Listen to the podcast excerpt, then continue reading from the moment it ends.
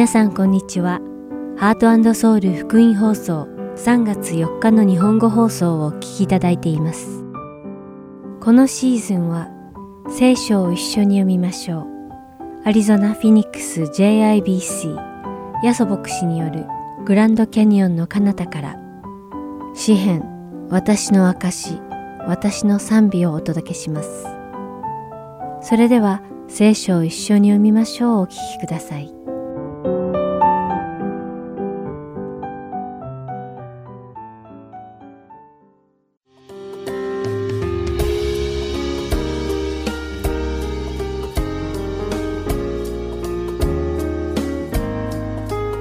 ハートソウル福音放送のリスナーの皆さんこんにちは。聖書を一緒に読みましょうのお時間です。お相手はダイヤモンド優子がお送りします。教会とはギリシャ語でエクレシアといいそれにはこの世から呼び出された集団という意味があります。この世は終わりを迎えますがこの世と共に滅びないように呼び出されたもの。すなわち救いに向かっていく集団が教会なのです。これが教会がこの世のようになることができない理由なのです。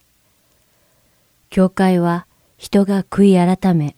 この世から呼び出されるために神の承認になるべきで、この世に影響を受けてはいけないのです。ですから、教会にこの世のものを持ち込んだり、教会の人々をこの世の人のように堕落させたりしてはいけないのです。今日皆さんと一緒にお読みする目視録第2章18節から29節によると、イエス様はテアテラの教会に手紙を送られています。しかし、このテアテラの教会は世を受け入れ、そして世に従うようになってしまったのです。20節を読むと、イエス様がテアテラの教会を非難される理由として、テアテラの教会が預言者と自称しているイゼベルという女性を容認している点を挙げておられます。実はこのイゼベルは旧約聖書の北イスラエル第七代王アハブの妻にあたります。そして彼女は歴史の中で最も残酷で最も堕落した女性とみなされていて、イスラエルのすべての人々に神を捨てさせ、バール、アシュタロと北イスラエルのアハブ王を崇拝させるというイスラエルを偶像崇拝に陥らせた人だったのです。もちろんこのイゼベルが実際に新約聖書のテアテラ教会に再び現れたというわけではありません。しかし、新約聖書の時代、テアテラの信徒たちは、イゼベルのような人々や文化に影響されたがゆえに、イエス様の教えを捨てて、世の文化に倣い、淫行を行っていたのです。このような神様の教えに逆行する人々や文化は、たくさんの信仰者たちの信仰を揺るがしたのです。よって神は、テアテラの教会に、再び悔い改めの機会を与えられましたが、テアテラの教会は悔い改めようとしなかったのです。そのためにイエス様は、テアテラの教会の行いに対して報いるとおっしゃったのです。しかし幸いなことに、すべてのテアテラ教会の信徒たちがこのような行動をとったわけではありませんでした。イゼベルの教えに従わず、偶像崇拝をしなかった信徒たちがいたため、神様は彼らにイエス様が戻って来られるまで信仰を守るようにと命じられました。現代社会でも世界の様々な文化が教会に入り込んできています。そのため人々は神様の基準に従って生きることをやめて、代わりにこの世の中の価値観に従って生活している例がたくさんあるかと思います。しかし、私たちがそのようにこの世の価値観に従って生活し続けるなら、私たちもテアテラの教会が受けたような厳しい警告をイエス様から聞くことになるでしょうリスナーの皆さんは神様の基準に従って生きているでしょうか？それともこの世の価値観に従って生きていますか？ぜひ今一度ご自分の言動を振り返って神様の教えに従って生きているかを確認してみてください。皆さんが神様の教えに従って生きておられることを深く願います。それではお祈りします。天のお父様、どうか私たちがこの世のいつか朽ちてしまう価値観に惑わされたり、影響されたりせず、永遠の命につながる真理を信じ、神様の教えに従順に従っていけますように。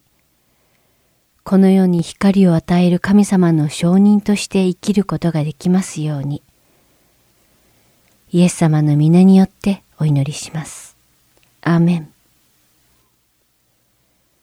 それでは今日の聖書箇所、目視録2章、18節から29節をお読みして、今日の聖書を一緒に読みましょう終わりたいと思います。また、テアテラにある教会の見つかいに書き遅れ、燃える炎のような目を持ち、その足は光り輝く真鍮のような神の子が言われる。私はあなたの行いと、あなたの愛と信仰と奉仕と忍耐を知っており、またあなたの近頃の行いが初めの行いに勝っていることも知っている。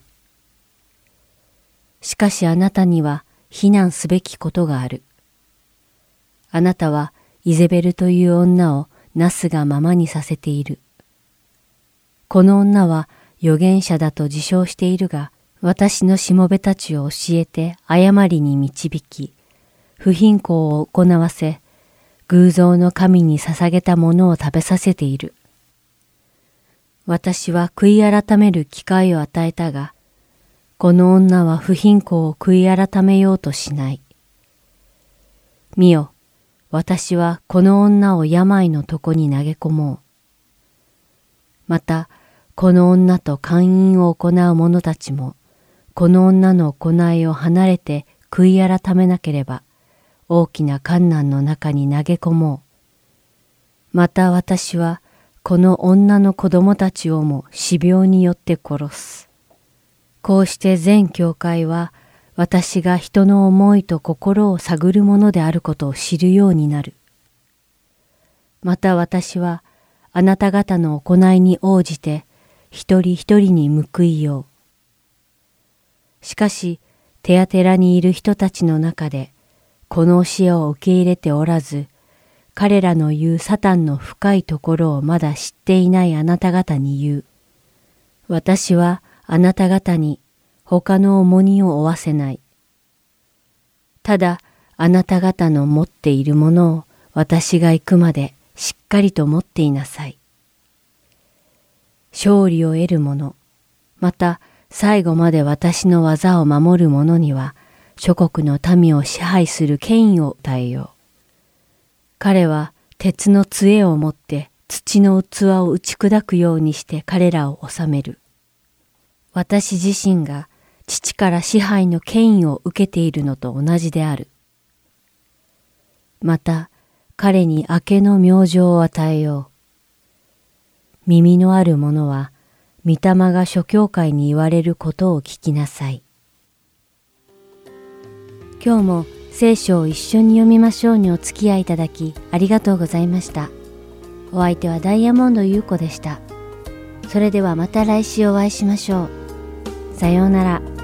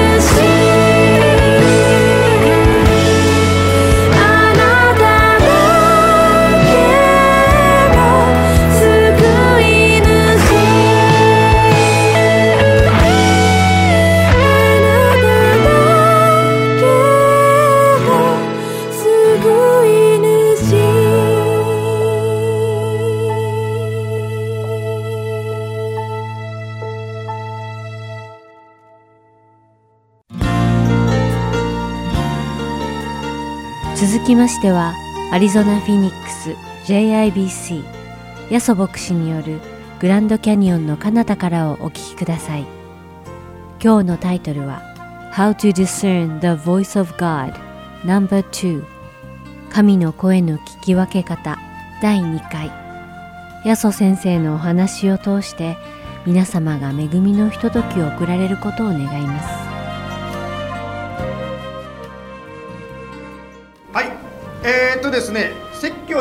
前にですね私たちの教会先ほども言いましたようにですね21日間ですねあの導かれる方と一緒にですね、まあ、野菜の断食ダネル断食と言いますけど野菜の断食と祈りの時間をですね持たせていただきました。その中でですねまあ私も初めてでした実を言うとですねやり方が分かんなかった。あのその他にも初めての方いらっしゃったんですけどちょっと初めての方の感想を聞きたいと思います。ではあやさんよろしいですか？はい。どうぞ Hi everyone. おはようございます。おはようございます。おお、so what was it like to fast and pray? 祈りと断食って一体何なのかということですね。I loved it. とっても楽しかったです。Uh, the process was challenging, of course. I was hungry all the time, but um, I love the fruit of it. もちろんですね、もういつもですね、もうずっと正直言ってお腹が空いてる状況っていうのは変わらなかったんですけど、でも、わまあ、その通通通った結果が良かったですね Um, I feel like I got to know God better and I became closer to God. イエス様をですね前とは違った視点でですね知ることができた神様となんか近くなったような気がしました So this is how it worked for me, and I'll try to be brief. まあどうやったかというその経過を少しね紹介させていただきたいと思います Okay, so the fasting itself was interesting in many ways, but the biggest thing for me was that it helped me to focus on God. まあ断食というのはですね何ていうんですか、まあ、いろんな、ね、要素が入ってると思うんですけどもしかし断食を通してですねはっきりと分かることはですねイエス様に集中しやすくなったということです So I think what happened was that um, I was always somewhat hungry. I wasn't starving, but I was always hungry, and therefore I was always thinking about food. But I knew that it was because I was fasting to pray. まあ正直言ってですねこの21日間しょっちゅうですねお腹が空いててですねどうしても頭の中からあー食べ物が食べたい食べ物が食べたいというですね欲求が湧いてきましたが湧いてくるごとにですねあこれは断食なんだ神様に目を向ける時なんだと言ってですねこうお腹が空いてる気持ちを神様に向けるチャンスになりました So um, because of that, I was thinking about God more often and pretty much all the time for the 21 days. つもお腹が空いてたのでですね神様のことを考える機会がいっつも起こりました. And then the prayer part. Uh, my prayer was much more intentional and intensive than usual. まあ祈りもですね変わったような気がします前よりもですねこう目標を持ってですね目的を持って集中して祈れたと思います So, um, for some things that I was praying about, God really moved fast and big. あの一つのことをですね何か私の中でですねまあ断食するようにと神様から導かれたことがありました So, um, I actually had two personal prayers that I was focusing on, in addition to the three that we were praying as a group. And um, one of them, one of my personal prayers was about relationship with my uncle. あのもちろん教会としてですね3つでみんなで祈ってきたんですけど3つのこと以外に私個人としては2つのことがですねこの断食の中で祈ってきましたそのうちの1つがですねおじさんとの関係です Um, so he and I used to be really close, but we had a fallout, and um, we hadn't really spoken for about four years. まあ以前はですねおじさんとすごく近かったんですがちょっとですね距離が離れてしまいまして 4, 年間ですねおじとはもう口を聞くことがなくなってしまいました And then the second day of fast and pray, he emailed me out of the blue with uh, the picture of potatoes that he harvested in the backyard. 断食を始めるとですねなんと2日目に4年間問診がなかったおじからですね急にポテトじゃがいもじゃがいもの写真をですね突然送ってきたんですね E メールで And we've been texting almost daily since then. それ以来ずっと毎日おじと会話することができるようになりました So I definitely think that it was um, God. It is God's answer to my prayer, and that He still He continues to move to restore our relationship. そのことを通してですね本当にこう断食の中で求めてきた神様に求めてきたおじとの関係の回復そして回復はこれからも続いていくと思います And with other more subtle things too, um, I just started to notice God's hands on everything around me. もう一つはですね感じたことはですね私がやってる、まあ、日常生活とか仕事とかさまざまな面で神様の見てがですねこうはっきり感じられました And that did a couple things to me. One was that it made me feel more grateful about things. 一つですねやはり感じたのはですね本当にいろんな日常生活のこう些細なことにも感謝をすごく感じるようになりました Um, and it also made me think more about God's character, like how God's almighty, how it's, He's faithful, how He hears us, how He sees us, how He provides, uh, etc., etc. またですねイエス様神様がどんな方かということをですね本当に神様の愛とか神様がどんな素晴らしい方かということをもっともっとですね考えることができるようになりました So all of this made me feel like, as I said earlier, I got to know God a little better and I'm closer to God. そのことをトータルとして考えてですね本当になんかこうイエス様をもっと知ってイエス様に近くなったような気がいたしました So to summarize, I had a very positive experience with fast and pray and would love to do it again. とてもですね良かったのでまたやりたいです But one thing I also learned in the process is that when to fast is not our decision. しかしですねもう一つ教えられたのはですね人間の意志で断食するぞと思ってやるもんじゃないんだなということも教えられました So God leads us or invites us to fast when it is the right time. 神様がですね断食しませんかと招かれたら断食するものだということに気がつきました So um, I'm looking forward to be invited again. But for the meantime, I'm trying to do other things so that I can stay close to God and get closer to God because that was the part that I enjoyed the most. ですから神様が呼ぶ時までですよく呼んだらまた断食したいと思うんですけどそれまでの間ですねまた別断食とは違う方法でイエス様を求めていきたいと思います Um, that's all. Thank you very much. ありがとうございました。はい。えーこのですね21日の断食私も初めてだったもんですからですね私は断食の仕方とか前に断食やった人たちのですねいろいろこう本を読みましたその中でですね一冊の本がすごく心を打ったのですね2日目だったと思うんですけど JIBC のねパブリックフェイスブックページってあるんですね。インターナルのファミリーだけのページとパブリックってのがあるんですけどパブリックの方にこの言葉を載させていただきました。まあ読みますね。God can do more in a moment than I could ever done, do in a lifetime through prayer and fasting. 日本語に訳しますとですね断食と祈りをするときにですね一生かかってもできないようなことがあっという間にできるんだ。神様はそのようにされることがあるんですよということを体験した方が本に書きましたね。まあ、先ほどねオープニングのところでメッセージの前に3つのことが動いたって言いましたけど本当にトントントントンっていろんなことが固まっていきましたね。特に最後のね月曜日のあのねプレアサミット先ほども言いましたようにですね座ったら横にいた人がですね本当に私たちの次の突破口を開く人だったっていうのは私もびっくりしちゃったんですね。まあ、これからもですねこの祈りが良かったのでですねまあ来月にまたねクレグさんとルシンダさんのお宅でですね、まあ、7時からね祈り会やりたいと思ってます。私たちはですね、えー毎日さまざまな声に囲まれて生きているわけですよね。その中に神様の声があったのにお気づきでしょうか。クリスチャンの方もクリスチャンじゃない方もこの話を聞いてる全ての方は先週どこかで神の声を聞いたんです。まあ今ですね6回にわたって神の声キリストの語りかけの聞き分け方について学んでおります。まあそのことを来週からのスモールグループでも一緒に学んでいくんですけど先週のですねちょっと復習しますけど先週はですね日曜日に学んだのはですね聖書と一致するかということで神の語りかけを聞き分けましょうということを学びましたね。今日は2回目です。先にも結論を言ってしまいますね。先週と同じように。2番目のポイントは何かと言いますと罪の自覚を私にもたらすかどうかということなんですね。さてこのサインを何のサインか知ってる人いますか？手が上がってもうこれはちょっとプロフェッショナルに行きましょう。I like to ask Hiro the professional you know person. OK ヒロさん What's this? I uh, small. そうですね。トヨタのメカニックが言ったんですからね。いや I believe you. ね。はい。これはですねタイヤの空気圧が下がるとですねえ最近の車ですよ。最近の車にこういうランプがつくんですねこの警告灯を無視してずっと運転してたらどうなるんでしょうか？まあ一番ね危ない状況っていうのはやはり車のタイヤがパンクして車がひっくり返ってしまう。転倒事故を起こしてしまう可能性もありますね。同じように私たちの人生の中で神様が警告サインを出されることがあるんですね、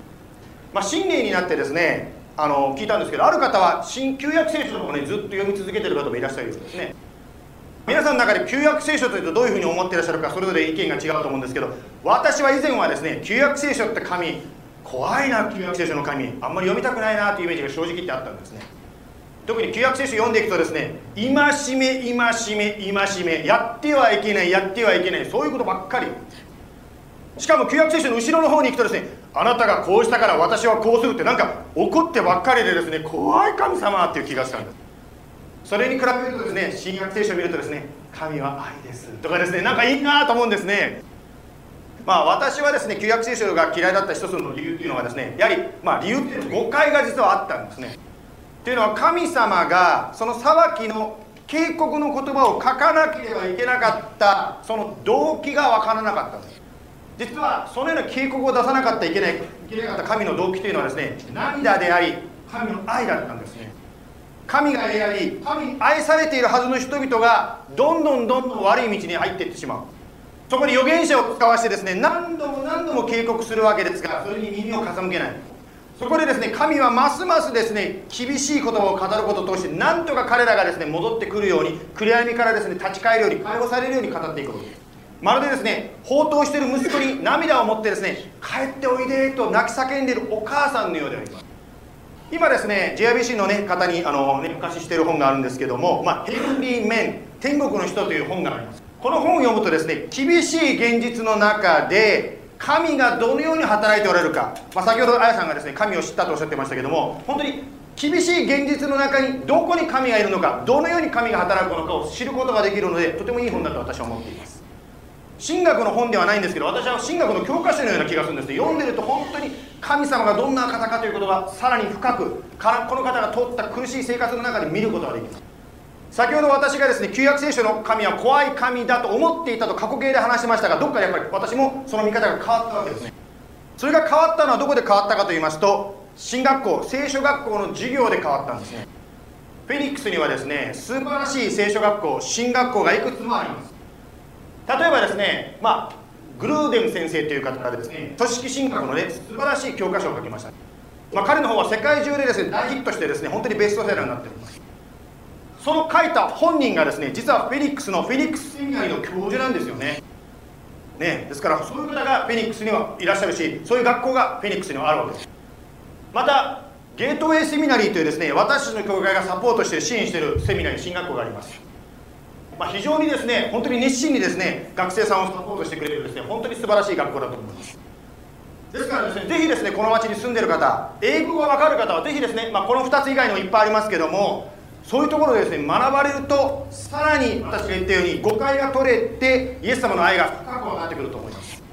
また、まあ、今紹介したのは英語ばっかりですけど先生私英語じゃちょっと難しすぎるって日本語はないんですかという声があるかもしれません。そこでですね2月にねもうこれも断食で断食っていろいろ決まるもんですね神様が来てくださったんですけど2月の12日からですね、え、日本語の聖書塾、まあ、サボテン聖書塾というのを始めたいと思ってます。誰でも参加できます。無料の学びですけど一応教科書準備したいので参加したい方は私まで教えてください。私がですね卒業した進学校マルトノマ進学校という学校があるんですけどそこの進学校を卒業しました。そこでですね名物教授という先生がいらっしゃったんですね。ニーデム先生という方ですね。先生はですね授業というよりも講義というよりも礼拝になってたんです先生の授業は。本当にこう何て言うんですかねこういう例えしかできないんですけど神の天幕礼拝する神殿の中に入って一緒に礼拝しているようなそんな感じのティーチングをされるんですねこの先生は。私はこの先生を通してですね本当に旧約聖書のその裁きの言葉ここではイザヤ書の例が出ておりますけど裁きの言葉の後ろにある神の涙神の愛をですね本当に深く深く焼き付けていただきました。ですから覚えてください。神様があなたや私に警告サインを出すということはその背後には本当に深い愛と涙があるということを覚えてください。キリストの働きかけを聞き分けた。それは2番目先ほど言いましたよね。今日学ぶことは私たちに罪の自覚をもたらすかどうかで分かりますと言いましたよね。イエス様はこんなことを言いました。ヨハネの8の32あなた方は真理を知り真理はあなた方を自由にします。ここに質問が湧いてくるのはですね私たちは何から自由になる必要があるんでしょうか。またあなたは自由になる必要性を感じてますか？もしかしたらですね人生というのは虚しいのが当たり前だと思ってるかもしれません。または人生はですねつかもの間のエキサイトメントをつなげながら生きていくものだと思ってるかもしれません。しかしイエス様がくださるのはそうしたことからの自由本当の喜び変わることのないですね平安の生き方。これがイエス様がくださる自由であります。罪が分からないと自由が分かりません。罪が分からないと救いが何か分かりません。私自身もですねね先ほどねあの日曜学校、ね、小さな子供いますけどもちっちゃい頃から教会に行ってたんですけど正直言ってさっぱり興味がありませんでした。ですから今日ですねあの礼拝に来てくださってる中高生尊敬するんですよ。私がその頃来てたのは頭の中で考えたの早く終わんねえかな先生の話しか考えてなかったんですね。私がですねイエス様を求めたのは18歳の時でした。その時にですね私がなんていうんですか若いからですねあんまり将来のこと考えてなかったんですけどその時に感じたのは私もいつか死ぬんだということに18歳の時に気がついたんですね。そんな時にですねこの死はどうなるんだろう。死の恐怖から救ってくれるものはないかと思ってキリストを真剣に求め始めました。ですから以前はですね先生早く終わってくれないっていう礼拝の時間が何とかして救ってくれというもうすごく気持ちがですね入った礼拝に変わってきました。聖書の中にこのような言葉が書いてあります。ローマの6の23罪から来る報酬は死ですとですね聖書は警告マークを出してるんですね。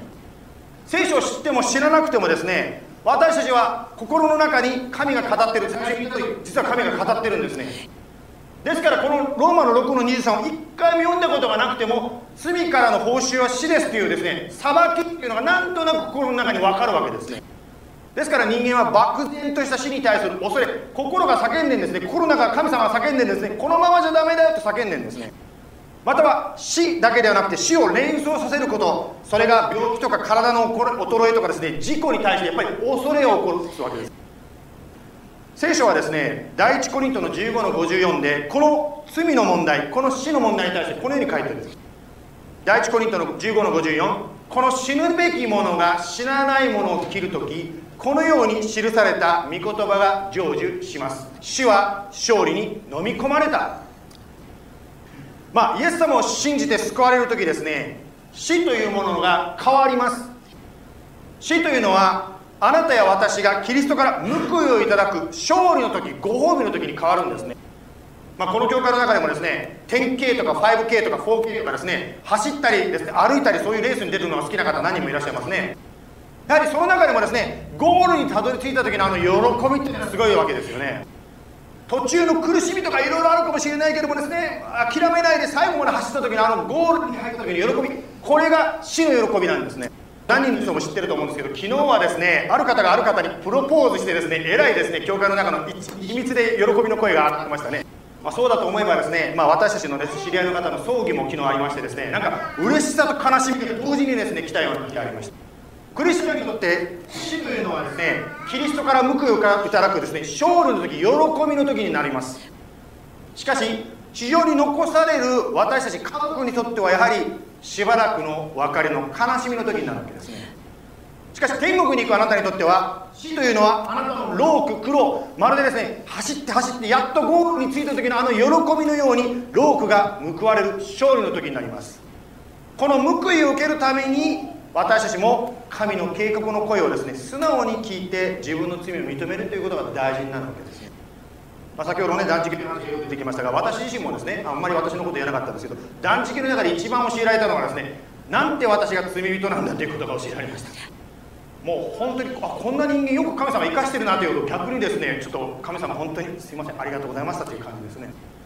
まあ、そのように神様との出会いがなければですよ。一般的にも罪とかりにくい時代になってると思います。周りが嘘をついてるとですねそれに流されて私も嘘をつくかもしれません。またですね結婚していなくてもですね同棲するのは当たり前だという世の中かもしれません。またはですね親や教師やリーダーに逆らうことはもう当たり前だと思うかもしれません。リーダーそのものも神の前にへりくだることを求めない時代かもしれません。そんな世の中でこれが今日のテキストなんですけどそんな世の中で使徒ペテロはこのように語りました。今日のメインスティックをですねもう短いんですけど読みますね。使徒の働きの2章の36です。ペテロの言葉。神が今や使徒もキリストともされたこのイエスをあなた方は十字架につけたのです。この使徒の2章の36でペテロが発言した時にペテロはどういう状況にいたんでしょうか。この時はイエス・キリストが十字架にかけられたその後でした。もしペテロがですよあなた方が悪いんだというふうにもし群衆に向かって言うならば当然返ってくる反応としては群衆は怒ってペテロを殺すということなんです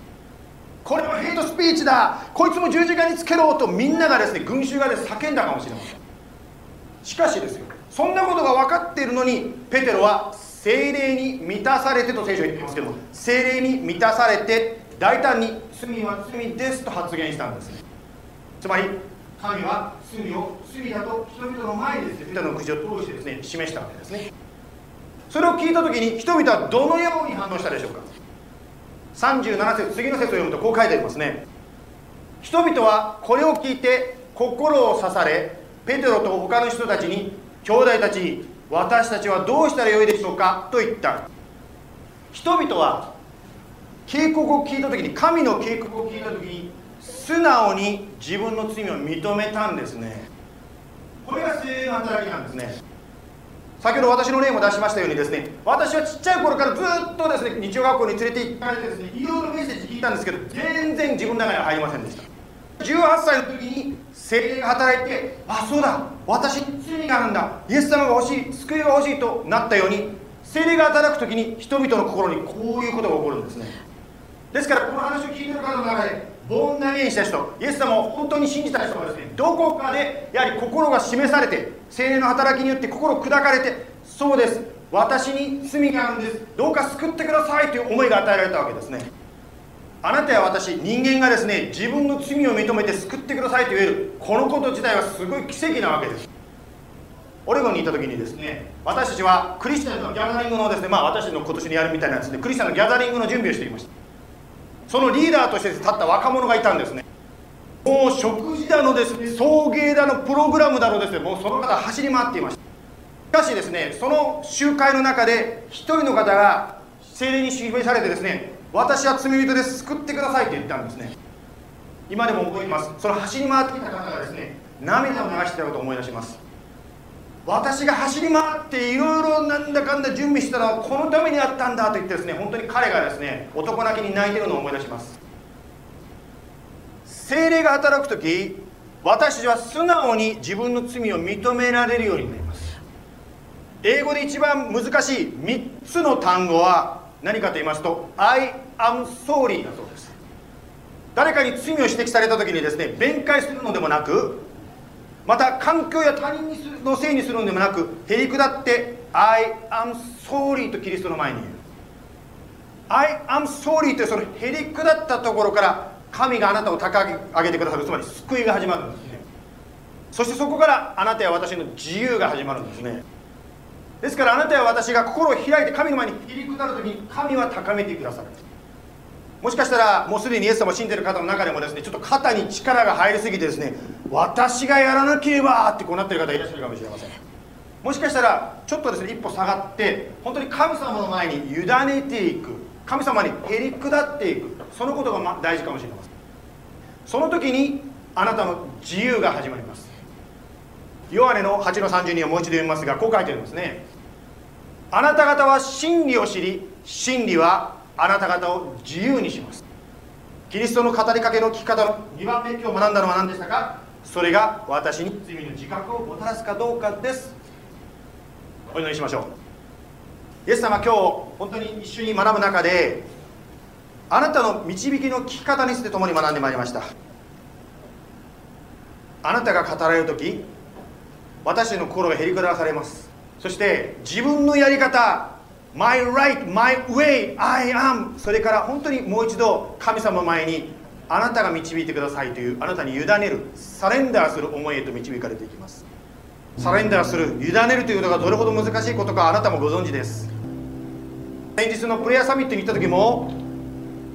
神様にこれをくださいこれをくださいという祈りをする前にまず自分の思いをサレンダーしなさいと講師の先生が言いました。しかし牧師たちや教会のリーダーたちの集まりなのになかなかそういう祈りが出てきませんでした。リーダーでも牧師でもなかなか自分の考えを捨てることはできない委ねられません。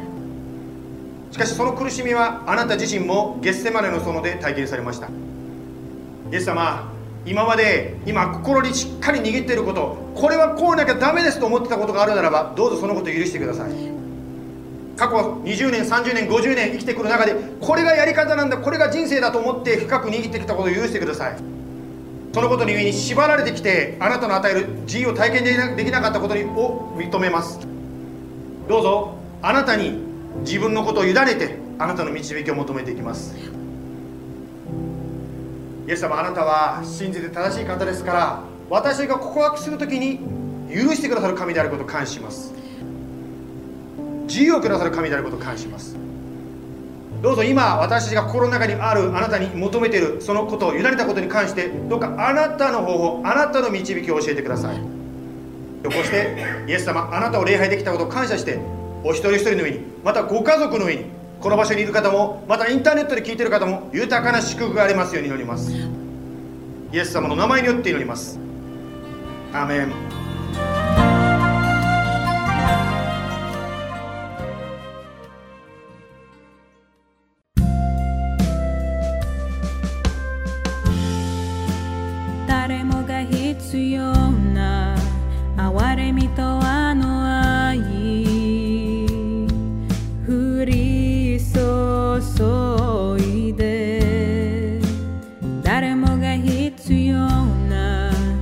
救いと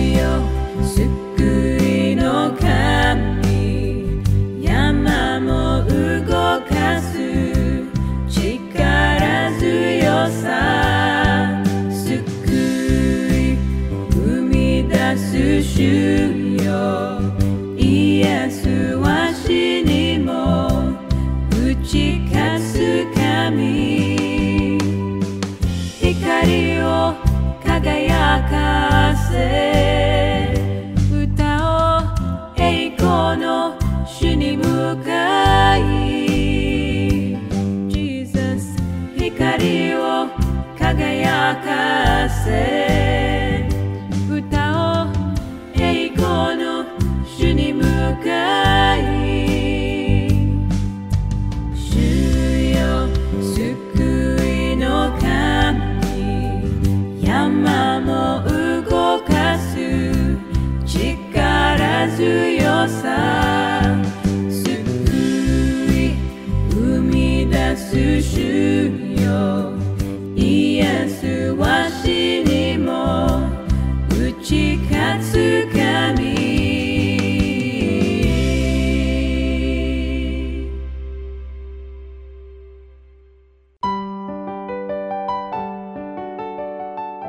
ハートソウルゴスペルミニストリーは永遠の命の源であるイエス・キリストの福音を述べ伝える活動をしています。もしこの放送をお聞きになっている皆さんの中で神様、そしてイエス様のこと、または永遠の命についてもっと知りたいと思われる方がいらっしゃいましたら、どうぞこちらのウェブサイトまでお気軽にご連絡ください。heartandsoul.org at gmail.com heart and seoul org at gmail.com またこれからもこのハートソウルミニストリーの CD をご希望の方は E メールとお名前ご住所をご記入の上ハートソウルの E メールまでお知らせください。ご連絡いただき次第配送無料にて送らせていただきます。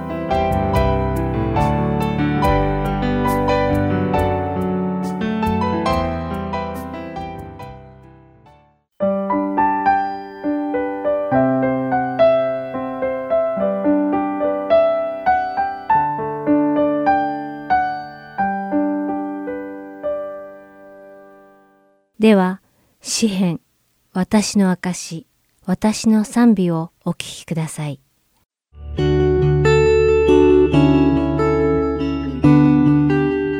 ハートソウル福音放送のリスナーの皆さんこんにちは。詩編私の証私の賛美の時間です。お相手は横山まさるです。今日も詩編を学び私たちの心の中を主に告白していきましょう。さて皆さんも経験があるかもしれませんが偉大で素晴らしい神様を知れば知るほど私たちは自然に神様に対して恐れ敬う心を持つようになっていきます。私たちがよく知っている信玄の第一章の七節には、主を恐れることは知識の始めである。愚か者は知恵と訓戒を蔑む。とあり、信玄第九章の十節には、主を恐れることは知恵の始め、聖なる方を知ることは悟りである。と書かれています。では主を恐れるとは一体どういうことなのでしょうか？辞書によると主とは自分が使える人、主人、国家や家、また集団などの頭となる人、中心となること、またそのものとあり、また恐れるとは危害が起こるような人や物と接触することを避けたいと思う気持ち、危害が起こることを恐れてビクビクすることとあります。ということは、主を恐れるを辞書的に解釈すると、自分が使えている人と接触することを避けたいと思う気持ち、もしくは自分が使える人から危害が起こることを恐れてビクビクする気持ちということになってしまいます。また私たちクリスチャンの多くは神様を恐れるとは神様の前に自分を低くすること、あるいは神様に頭を下げること、あるいは神様を高く上げることだと思っているのではないでしょうか。では、聖書は神様を恐れるとはどういうことであると教えているのでしょうか？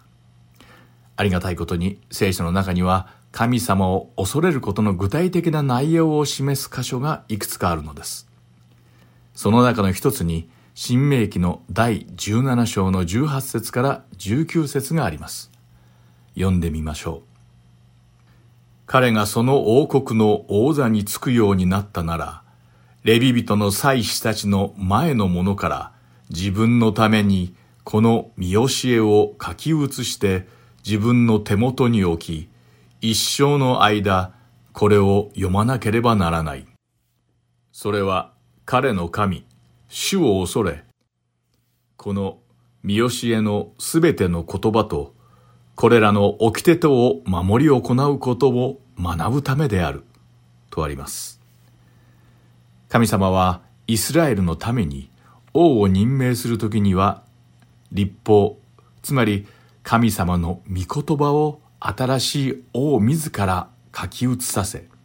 それをいつでも手元に置かせ、生涯その王がこの掟を守るようにさせなさいと言われたのです。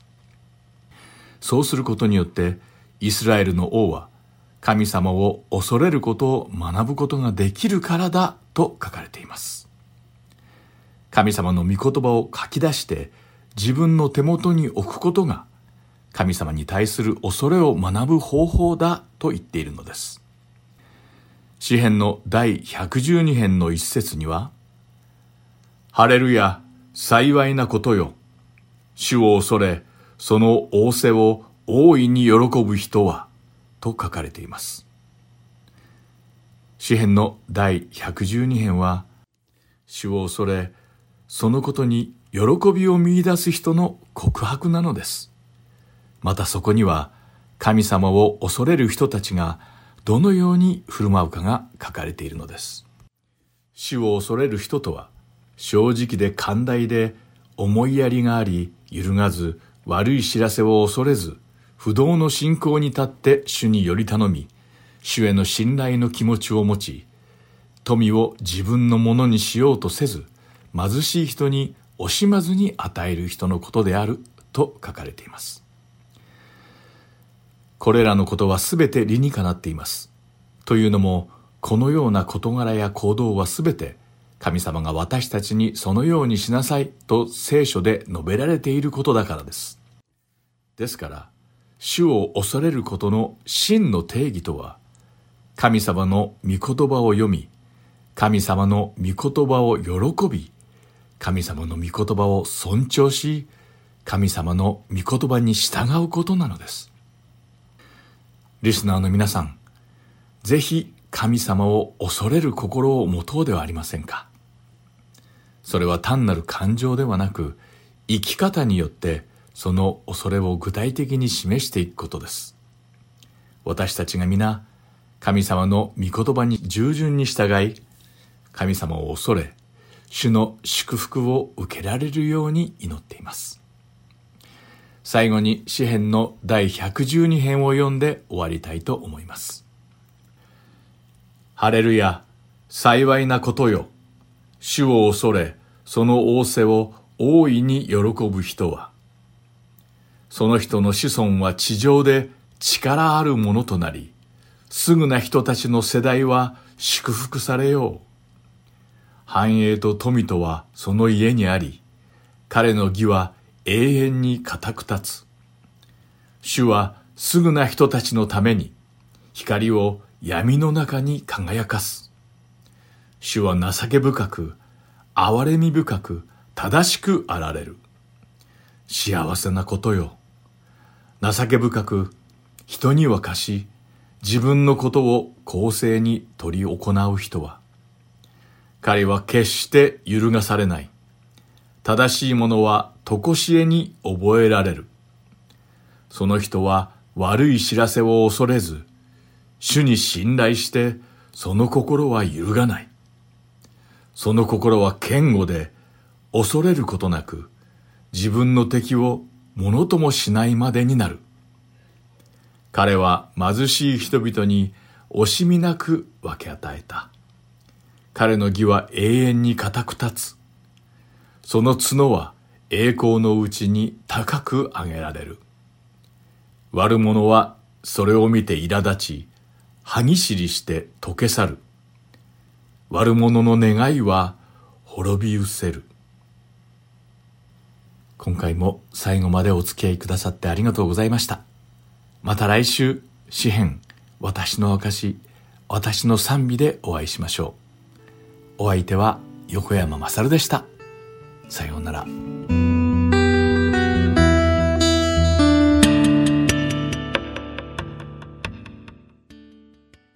This is my Father's world, and to my listening all nature sings, and round me rings the music of the spheres.